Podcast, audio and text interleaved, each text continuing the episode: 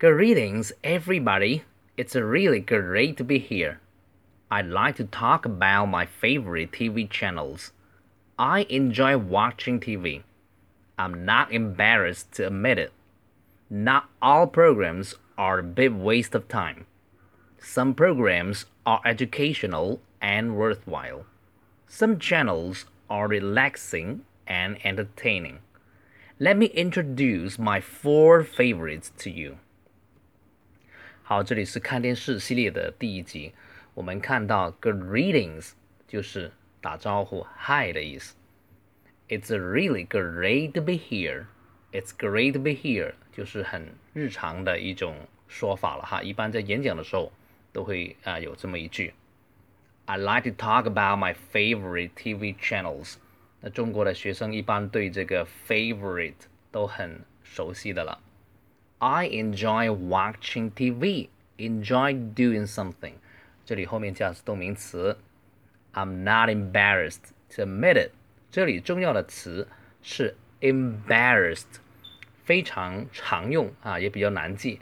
但如果你用的多以后，也会呃记住，然后是非常实用的一个词，embarrassed，尴尬的，不好意思的。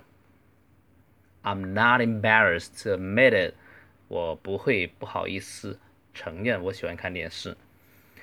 Not all programs are a big waste of time，啊，并非所有的节目都是在浪费时间。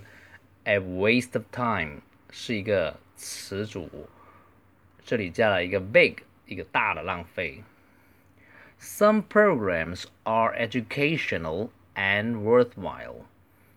Educational 有教育意义的 这个词也非常重要。Some channels are relaxing and entertaining. Relaxing and entertaining，这个 entertaining 是娱乐的意思哈。我们说娱乐圈是 entertainment industry。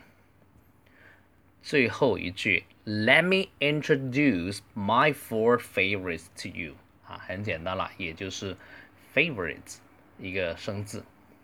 好，我快速读一次。Greetings, everybody. It's really great to be here. I like to talk about my favorite TV channels. I enjoy watching TV. I'm not embarrassed to admit it. Not all programs are a big waste of time. Some programs are educational and worthwhile. Some channels are relaxing and entertaining. Let me introduce my four favorites to you.